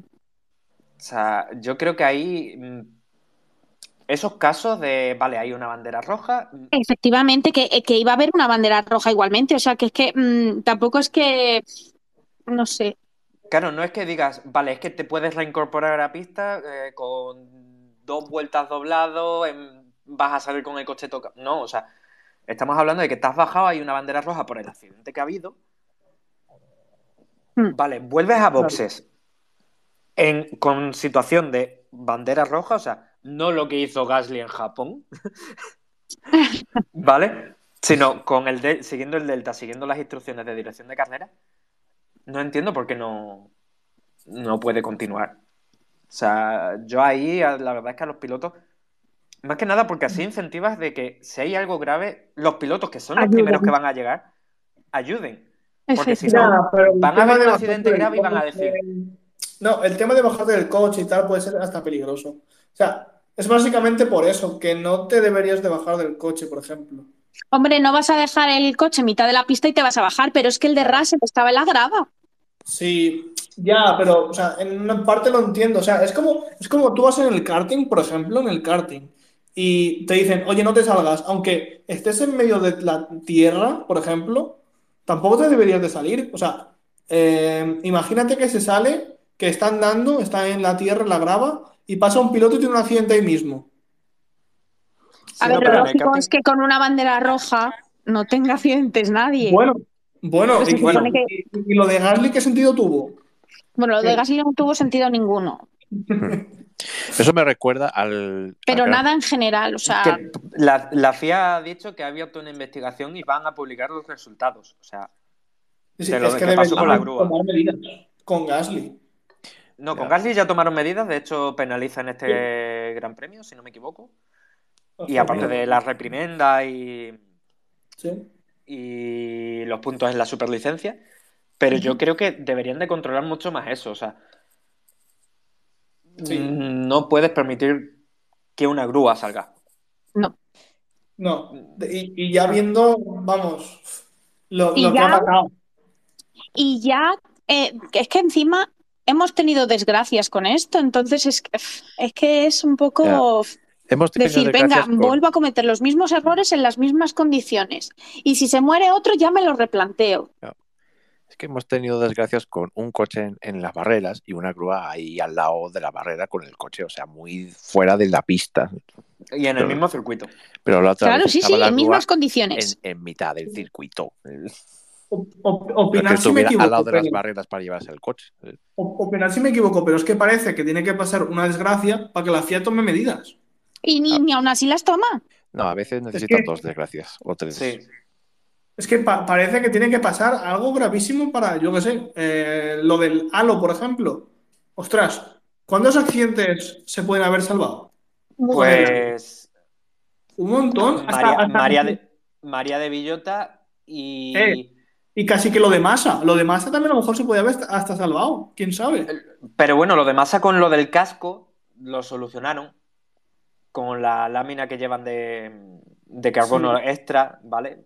Venga, ahí Sí, lo, pero, pero, lo solucionas, pero pero es muy heavy lo de también. Ya, eso fue mala suerte porque es un, objeto que, que no está fijo. Pero es ni- eso que no es lo que, barrera, lo decís, que tienen que de- tomar decisiones cuando han pasado desgracias y que ni aún así las toman, porque es que a la vista está, mirad lo que le pasó a Jules y ocho años después, en el mismo sitio, en las mismas condiciones, volvemos a, a cometer el mismo error. Nada, pero realmente lo que se podía cambiar lo, parece que no cambiaron en- en, evolucionamos. los coches, los hicieron más seguros para que si ocurría algo, pues el coche fuera lo suficientemente resistente a cualquier golpe de cualquier lado o contra cualquier objeto. El caso Bueno, es que siguen eh, metiendo grúas en misma, pista. que ha partido por la mitad dos coches. Ya, ya. El caso es que siguen Sí. metiendo grúas en la pista. O sea, Que pero es algo que todavía no corrigen. por cierto, ahora que has dicho lo de Mick, se supone que tiene que puntuar para que le renueven el contrato. ¿Vosotros creéis que realmente No. va a renovar Mm, o está fuera? Porque con el nuevo patrocinio Hombre. que, ha, que ha cerrado Haas, Sí. mm, yo veo más cerca a Hulkenberg ahora mismo que a, que a Mick. No. Es que además con Yo el veo- coche que tienen, realmente lo pueden- cualquier, otro piloto porque van a meter pasta, van a meter billetes. O sea, ese equipo van a meter billetes y no les va, no les va a hacer falta un pay driver, por así decirlo. Ya. Y es que además Sí. con ese, con el coche que tienen, le puedes pedir a, a Mick o a Magnus Yo creo que no va a renovar. puntos en una carrera normal, supongamos que no corre ningún accidente. O sea, es una carrera normal, ¿no? Yo no veo a, a Haas puntuando este fin de. No. Mm, A ver, y Magnussen no es mal piloto realmente. O sea, Magnussen, eh, para haber estado un año fuera y haber vuelto, Pero Magnussen ha dicho que se va a quedar. Magnussen tiene un contrato multianual. Ah, bueno. Pues anda que. Se habla de tres años. O sea, este No, no, presente, era- era uno más 2023, uno. uno era más uno uno. más uno. Uno más uno. Como, como lo era lo de Alonso, pero al final no ha renovado. Claro. Yo es que digo, lo mismo, como estaba tan a gusto en su año sabático, lo mismo quiere volver. ¿Quién sabe? Mm, No sé. Yo, Yo creo que lo estaba, que... estaba más a gusto antes de que lo echaran del equipo. Sí, sí, quieras Es o no. Eh, Yo creo que realmente no tenía pensado retirarse en ningún momento. Pero también hay que decir que a eh, Magnussen le ha hecho mucho bien el volver ahora. sí. Porque ya la gente no lo ve como el piloto de Haas, como Grosjean, que se están pegando en cada carrera, que no hacen nada. No. Están diciendo, eh, que a lo mejor no era tan mal piloto. No, no, es el que está tirándole de Haas, de hecho. Es el que está, ha tirado de Haas. O sea, Bueno, en las primeras carreras ha tenido un rendimiento, eh, vamos. Ahora un poquito menos, pero en las primeras carreras Mm. puntuó todo lo que pudo. Pero ¿por Yo qué? Porque ese tampoco le coche- veo tan malo, en verdad, ¿eh? O sea, a ver, no es un top 10 ni 15 casi, pero tampoco le veo tan, tan, tan, tan malo. Últimamente le está ganando todas las qualis a Magnussen, la verdad. A Mick, dicen. A mí, a mí. Ha tenido destellitos esta temporada, ¿eh? Pero Pero le falta un poquito, Mick. A ver, Yo- no su padre, es que es, es que es el problema de llevar un apellido. No, no, no, no, no, no lo digo por eso, no lo digo por eso. Lo digo porque eh, Mick, eh, si miras las categorías anteriores que ha competido, es un piloto que nunca a la primera lo ha dado todo. O sea, es un piloto que contra coge experiencia, va mejorando poco a poco. O sea, es, es un piloto que eh, no es un talento innato como te diría Max, pero es que Max tampoco, o sea, los primeros años de Max tampoco eran muy gloriosos. Pero. como Piastri. Sí, por ejemplo, o sea, que Piastri, Piastri- Piastri, Piastri, meterse en una categoría, no, no conoce de nada, pum. O sea, es, es- es un boom. Que a lo mejor eh, Piastri es, es solo el boom y mantiene ese nivel siempre, por ejemplo. No es un piloto Sí. que a lo mejor que tienda a mejorar mucho, pero Mick sí que es un piloto que poco a poco va mejorando, poco a poco, poco a poco, poco a poco. Que Hostia, aquella defensa que le hizo a Hamilton. Uf. ¿Dónde fue? Bueno, no sé. Es que ahora mismo no sé dónde fue, pero fue brutal. O sea, yo estaba que decía, madre mía, En Austria Mm, puede ser. qué defensa con el coche Puede que ser. tiene, Sí, puede ser Austria, me suena que sea Austria. aún siete, campe- eh, siete veces campeón del mundo. Y, me pareció espectacular. Y ah, evidentemente al final le acabó pasando. Pero le Mm. aguantó. Eh, vale, tenemos aquí noticias de última hora también, cositas que pasan cuando ahora mismo es jueves de medios. Claro. Que la FIA ha hecho una oferta a Red Bull a raíz del incumplimiento del techo presu- presupuestario. Y la oferta es. lo- La oferta es confidencial. Estamos ante un motores Ferrari 2.0. O sea que este fin de se caen en Q2, ¿no? Los Red En Bull. fin. Este fin de va, o sea, pero es que como pasé lo de Ferrari, lo de Ferrari fue espectacular, ¿eh? O sea, que lo de Ferrari tú veas el rendimiento que tenía en 2019 y hubo una parte que dices, Que "¿Y desaparecieron. Ferrari?". De hecho, fue a partir del mismo Gran Premio, si no me equivoco, a partir del Gran Premio de Estados Unidos. Sí, yo creo que fue, pero a ver, seguían, seguían estando ahí top 4 en cual y luego hacían buenas carreras. Lo que pasa es que luego ahí se empezaron a romper motores, que si Leclerc, el Vettel se pegaba, no sé cuánto. Bueno, y no Ocon ha puesto el casco nuevo que va a usar. Cosas que pasan ahora. Eh, de Spider-Man. De Spider-Man. Eh, Está de- guapísimo.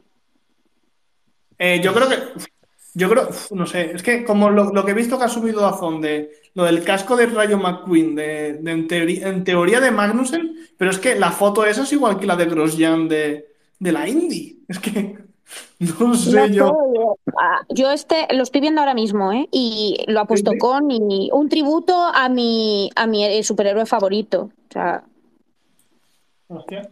es muy chulo. Bueno, y la livery esa de, de Williams de exposición también está muy guay. Dios, que corran exposición. con eso. ¿Por qué no pueden correr con eso? O sea, ¿y qué ha pasado? Que han, han tapado a un, a un campeón del mundo. ¿Qui- ¿Quién era el que han tapado? Eh, Nelson Piquet. Lo Nelson taparon unos, Piquet. unos, unos fans de Hamilton porque Por no les cae bien. Ay, ¿por Sí, qué será? ¿Por qué será? ¿Por qué será? Me, me gusta más Nelson Piquet Jr. ¿Verdad que sí? Qué ¿Qué grande sido? Qué, qué, qué grande, qué grande su carrera en Singapur. Su Sí. joyita. Ah, vamos a ser sinceros. Nelson Piquet, los españoles, ah, hijo, ¿vale? Los españoles les tenemos especial aprecio después de, de ese gran premio. Ya, pero no tanto después de que abrieran la boca. No, la verdad. Se po- Yo- estaba más guapo callado. Pi- Piquet hizo, hizo un podio, ¿no? En, en F1. Hizo un podio en el Gran Premio de Alemania en 2008. Ay, ay, ese dato quería sacar yo. Ay, ay, Dato quería yo. lo tenía preparadísimo. Yo, Nelson Piquet tampoco es un piloto que me haya gustado mucho. Mm, pasó sin pena ni gloria. Mm. Bueno, A mí, de pilotos que me gustaban de pequeño, o sea, Tú piensas que lo, por sustitu- ejemplo, lo sustituyeron por Roman Grosjean. Pero Grosjean, volvemos a lo mismo. Grosjean no era malo. tampoco.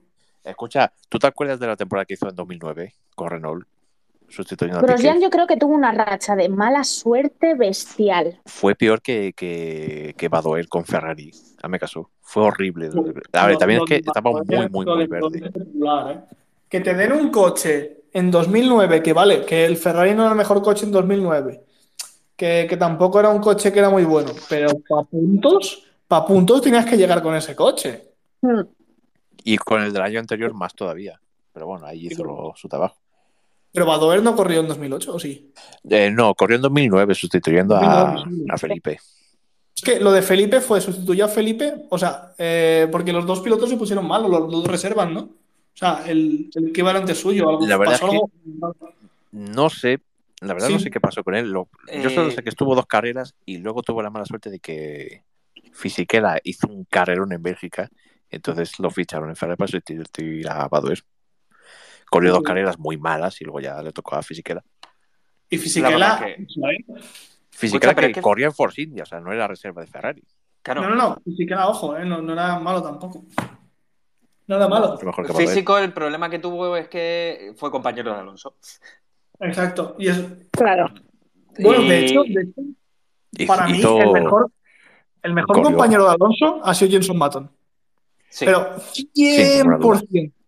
100%. O sea, lo de Jenson Button, el que para mí, o sea, es un campeón muy infravalorado. O sea, la gente dice, sí, sí, ha ganado con el mejor coche. O sea, la gente que dice, ha ganado con mejor coche, vamos, no ha visto los mundiales de, de otros pilotos que han ganado con el mejor coche. ¿Qué pasa? Que, que por el mejor coche, no, tu compañero no tiene el mismo coche que tú. Es que también parece que. A ver, es un, es un buen piloto y además es. A ver, también es un buen Constante. campeón, pero claramente ese mundial lo ganó por lo que, por lo, que lo ganó. Porque tenía el mejor coche, sí. O sea, Pero tiene que hacerlo, ¿sabes? Ahí está Sí, la prueba de que Barrichello no fue capaz de, de ganarle. No, y no. Barrichello no era manco. O sea, No. hay que decirlo. Y, Y lo que lo que, pasa era con- con el- por un mundial antes que Jenson. Sí, sí. Y llevaba años y años y años estando en, en la cúpula, de arriba de todo. O sea, vamos, Y había ganado más carreras, y había hecho más podios y había corrido con los mejores.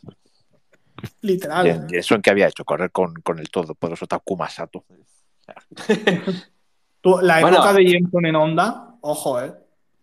Infravalorado, eso es verdad. Sí, sí. Fue subcampeón en 2004. No ganó nada. Bueno, pues veremos a ver qué pasa este fin de semana. Si Red Bull gana el Mundial de Constructores ya. Bueno, con, con esto que hemos visto de lo del secreto acuerdo, ojo, eh. A lo mejor. uh, a saber lo que se viene. La negociación, a lo mejor están diciendo, bueno, quítanos el mundial de este año, pero. Bull no, pasa de Q2. También qué pasará en MotoGP, si, si Van Aert ya ganará el Mundial o no. Sí. ¿Qué creéis? Ojalá haya un biscotoni. Yo, yo, yo quiero que, que se decida en la última carrera. Hombre, es que eso es lo más divertido. Y que, y que obviamente. Alex tenga posi- posibilidad. No. Moto, MotoGP, pero ¿sabes lo que pasa? O sea, eh, yo te hablo porque mm, Bañaya, o sea, es un piloto que es muy bueno, o sea, es puro talento.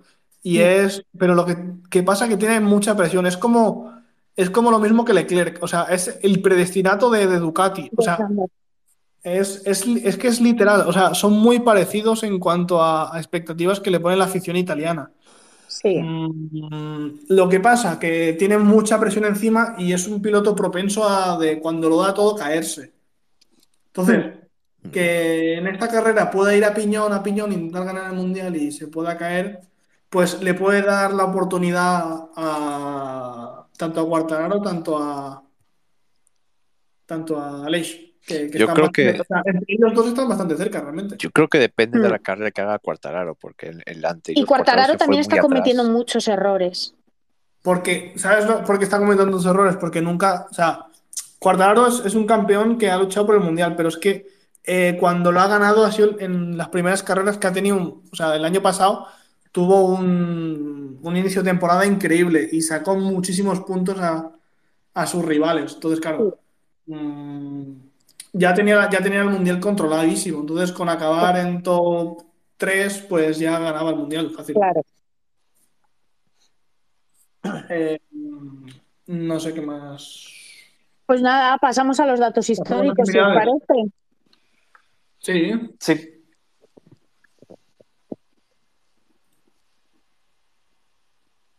eh, el 17 de octubre de 1981, eh, Nelson Piquet logró su primer campeonato del mundo.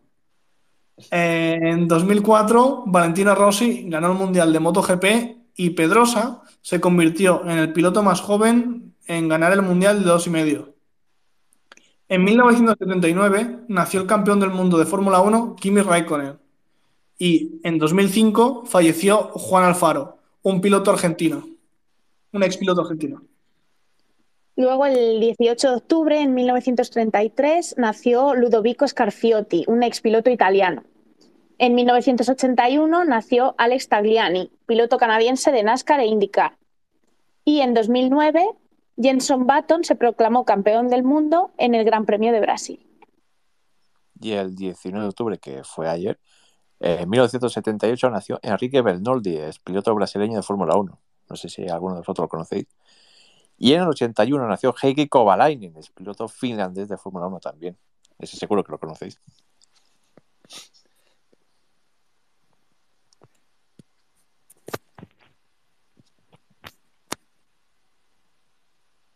El 21 de octubre en 1981 nació Roman Rusinov, piloto de carrera ruso.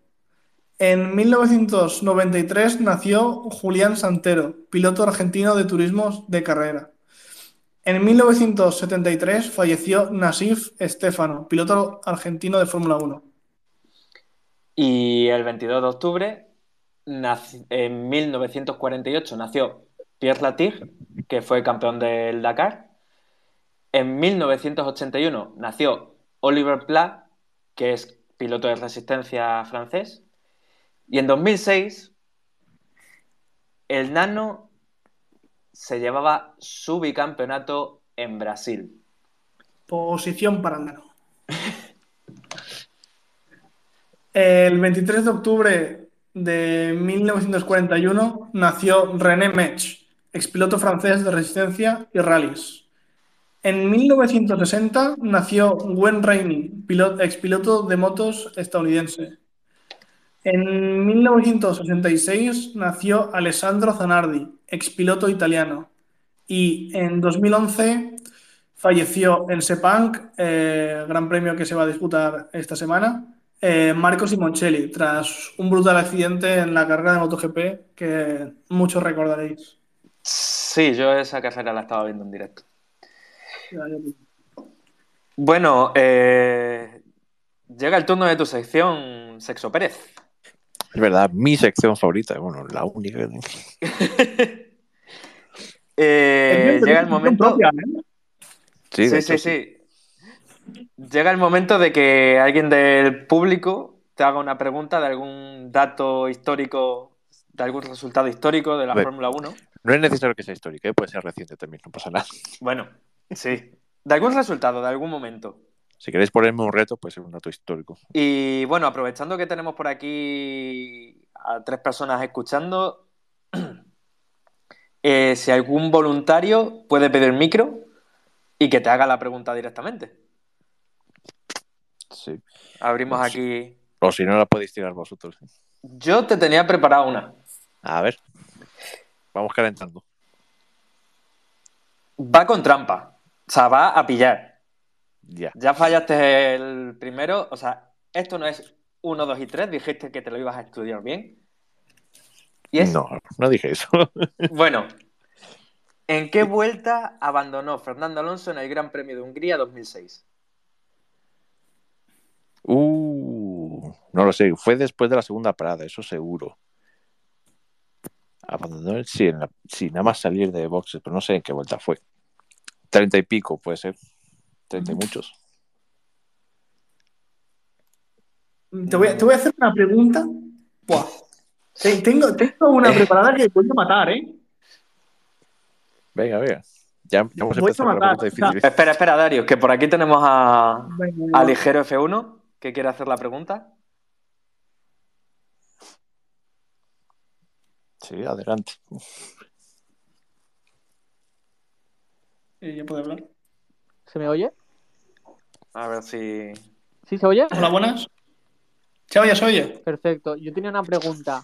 Eh, ¿Dónde está el primer primer circuito de Fórmula 1 en España? Buah, chaval. Yo, yo, he Yo me la sé. yo me la sé. Yo me la sé. Yo me la sé. ¿O la sabéis? No puede, no- no puede ser que no esto es te sepas increíble. esto y nosotros dos sí. Yo, yo he estado y os recomiendo ir. Hmm. ¿Provincia? Cataluña. Cataluña. Uh. Oh, ¿no será uno de esos. ¿Era urbano? No, ¿verdad? Sí. No, no. Sí. Bueno, Sí. sí, sí, sí, era urbano. Sí, era urbano. Era urbano. Es una subida a una montaña, No, casual- no, casualmente. no es el que creéis, es más antiguo. Ah, ese, ese es el otro. Vale. No. Yo diría Pedralbes. 1929. Uh. Luego imposible, ¿eh? no tengo ni idea. No, fue, ¿Lo fue? Montjuic. Fue Montjuic. Mm, No, Yo pensaba que era o Montjuic o Pedralbes. pero Tampoco, antes aún. Ostras. ¿En qué año Pues nos has pillado. fue? 1929. Oh, claro, aún no era campeonato oficial, claro. Claro, Exacto, no, no, era no, campeonato no. oficial, pero sí era Fórmula 1. Ostras, tú. Bueno, ya- por curiosidad, ¿cuándo fue? ¿Cuándo fue? O sea, ¿dónde fue? Que diga. Ah, lo digo, Sí, sí, sí. ¿Sí? es el autódromo de Terramar que está en Sitges. Ostras. ¿Qué Un dices? circuito donde yo me he colado ya tres veces. Si queréis, un día hacemos una excursión y nos colamos. Y es una, ahora es una propiedad privada y es un circuito completamente oval. Autódromo de curiosidad. Mira, mira. Está en Sitges. Autódromo de Terramar, sí, sí, sí, sí. Toma Que ya. de hecho, hace unos años Ostras, estuvo Miguel. Molina y Carlos Sainz en un evento de Red Bull corriendo ahí con un coche del DTM. Vaya. ¿Sabes a, qué, ¿Sabes a qué me recuerda la curva esta? O sea, la curva esta peraltada me recuerda a Abus, un circuito a- alemán. De hecho, en el 50 y algo. Ya ves. Bueno, a ver si le damos alguna opción hoy a Sexo Pérez de Sí, que conteste alguna. A ver. Venga, va, Te, di- tengo te digo, una- te digo una, te digo una fácil. Una fácil. Espérate. En, en 2005, Mm, GP Estados Unidos, ¿cómo quedó Narain Kartikeyan? eh, Sexto Cuarto. cuarto. Después, No después de ser. nuestro gran Tiago Monteiro, que hizo podio, Sí, Thiago que lo Montero, celebró podio como con si fuera Jordan. como su victoria. Es verdad, fue cuarto, porque los dos Minardi fueron los, los siguientes, no al revés. Claro, A ver. Dos Ferrari, dos Jordan, dos Minardi. exacto. A ver. Tiago, eh, Tiago Monteiro esa carrera, vamos, o sea, eh, para el recuerdo cómo celebró, cómo celebró el podio. De verdad, la, la gente ahí toda ahí desanimada y aquí, el tío ahí con el champán. Como si había ganado el mundial, ¿sabes? eh, bueno, tengo, tengo una pregunta eh, para ti ahora. Eh, bueno, habéis hablado de que dentro de unos días es el cumpleaños de Alex Zanardi. Un piloto que a mí me parece un ejemplo a seguir de que eh, da igual las circunstancias que os ponga la vida, hay que seguir adelante e intentarlo pase lo que pase. Y entonces, quería preguntarte, eh, bueno, en el Gran Premio de, de Monza de 1999 consiguió, consiguió su mejor resultado. No te, voy a, no te voy a preguntar cuál resultado fue ese, pero cuál es el podio. El, uy, el podio fue primero Frenzen. eh, Mika no estaba. Coljar creo que tampoco. Irvine tampoco estuvo en el podio. Hmm. El otro Jordan creo que no estaba tampoco. Ganó Frenzen, pero no sé quién más estuvo en el podio. Voy a decir, yo qué sé, voy a decir Coulthard, porque yo creo que ahí no abandonó, creo. Y tercero. Ah, Mika Salo. Estuvo en el podio. No sé si tercero o segundo, pero estuvo ahí en el podio, seguro. El primero y el tercero es correcto. El segundo es un piloto alemán. Eh, ahora mismo su, su sobrino está compitiendo en Fórmula 1. Ralf Schumacher. Exacto. Sí, Lol. hombre. ¿Con Williams? ¿Qué me dices? Sí. Hostia, yo sé que hizo podio en Australia, pero no sabía que hizo podio en Monza. Su compañero de equipo, Alex Tanardi, consiguió su mejor resultado con un séptimo puesto. Todo antes de, Bueno. claro, los accidentes que tuvo y demás. Que bueno, actualmente no sé cuál es su estado. Que sé que tuvo otro accidente más. Que, que la verdad, vamos, la, la vida se ha cebado con él, pero demasiado. Pero pues. La, la verdad es que el pobre Zanardi. no, no sé si ha sido campeón paralímpico o, o algo así. Me, Eh, Sí. Fue campeón, pero con un auto. O sea, eh, aparte, también ha ganado algo con un auto adaptado. Ahora mismo no que me acuerdo en qué categoría fue, pero también la ganó. Sí. Una, una historia muy interesante la de, la de Zanardi. O sea, Yo, yo pensaba, digo, a lo mejor va a recalcar alguna cosilla más cuando hablo de que próximamente es su cumpleaños.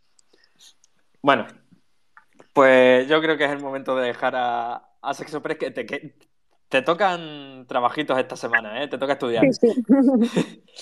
Tengo que aprenderme de los circuitos de Cataluña. Ha, sido muy buena y me ha gustado mucho. Sí, muy, sí, muy sí. buena esa pregunta, sí. Tenías que haber preguntado, que, o sea, tenías que- para la próxima pregunta que nada más te digan los tres primeros de algún campeonato y ya. Porque Y cosas sencillitas. ya, ya- ya estás viendo que vamos un poquito, un poquito mata. Sí, o sea, bueno. el ratio de su temporada muy mal, ¿eh? Sí, sí, empieza, empiezas mal. Empieza mal la temporada. Todo Nah. queda remontar, ¿eh? He tocado muchas gravas. Sí, sí. Bueno, y yo creo que ya lo que queda es hacerle la pregunta al público. Recordad que lo dejaremos por un tweet y que, que tendréis que responder. Y es, ya que Alex Palou debuta con McLaren en los Libres 1, nuestra pregunta es, ¿dónde consiguió Alex Palou su primera victoria en IndyCar? Y nada, lo- os dejaremos en un tweet y re- daremos la solución la semana que viene. Y con respecto a la pregunta de la, de la semana pasada, que fue ¿en cuántos grandes premios participó Pedro de la Rosa? Mm, hubo un montón de respuestas. No sé si tenéis por ahí exactamente cuántos respondieron bien. Si no lo miro yo ahora en un momento. Seis. Seis. Seis. Seis respuestas correctas, ¿no? Y fueron 107 el total de, de grandes premios. Eh, ¿Quién fue el que contestó el primero? Eh, ahora no lo tengo aquí. eh. Ahora no lo tengo aquí, la verdad. A ver, lo miro yo en un segundo. Se encuentra por aquí el tweet. Sí, de hecho creo que te lo pasé por privado. Seguramente lo tendrás por ahí. Eh, Vale, Mario Bordonava fue el que contestó además a, los pocos minutitos de, poner el tweet. Vale. Y, bueno, eh, esto es todo. Este es nuestro segundo programa. Recordar que si os habéis perdido algo, podéis escucharlo en cualquier momento en, Spotify, en Apple Podcast, en, en la mayoría de redes sociales de, de podcast. Siempre con el arroba quemando goma. O sea, siempre tal cual, quemando goma. Y no olvidéis que, que estaremos en directo el próximo jueves a las 9 con la premia del GP de México de Fórmula 1 y toda la actualidad del motor como siempre.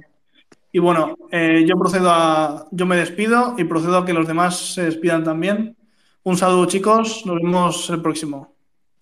Bueno, hasta la próxima. Hasta la próxima. Gracias por Bueno. escucharnos. Hasta el próximo día. Sí. Gracias a todos y recordad que este fin de semana acaba el FRECA y tenemos un viernes de muchos debuts. Así que a disfrutarlo.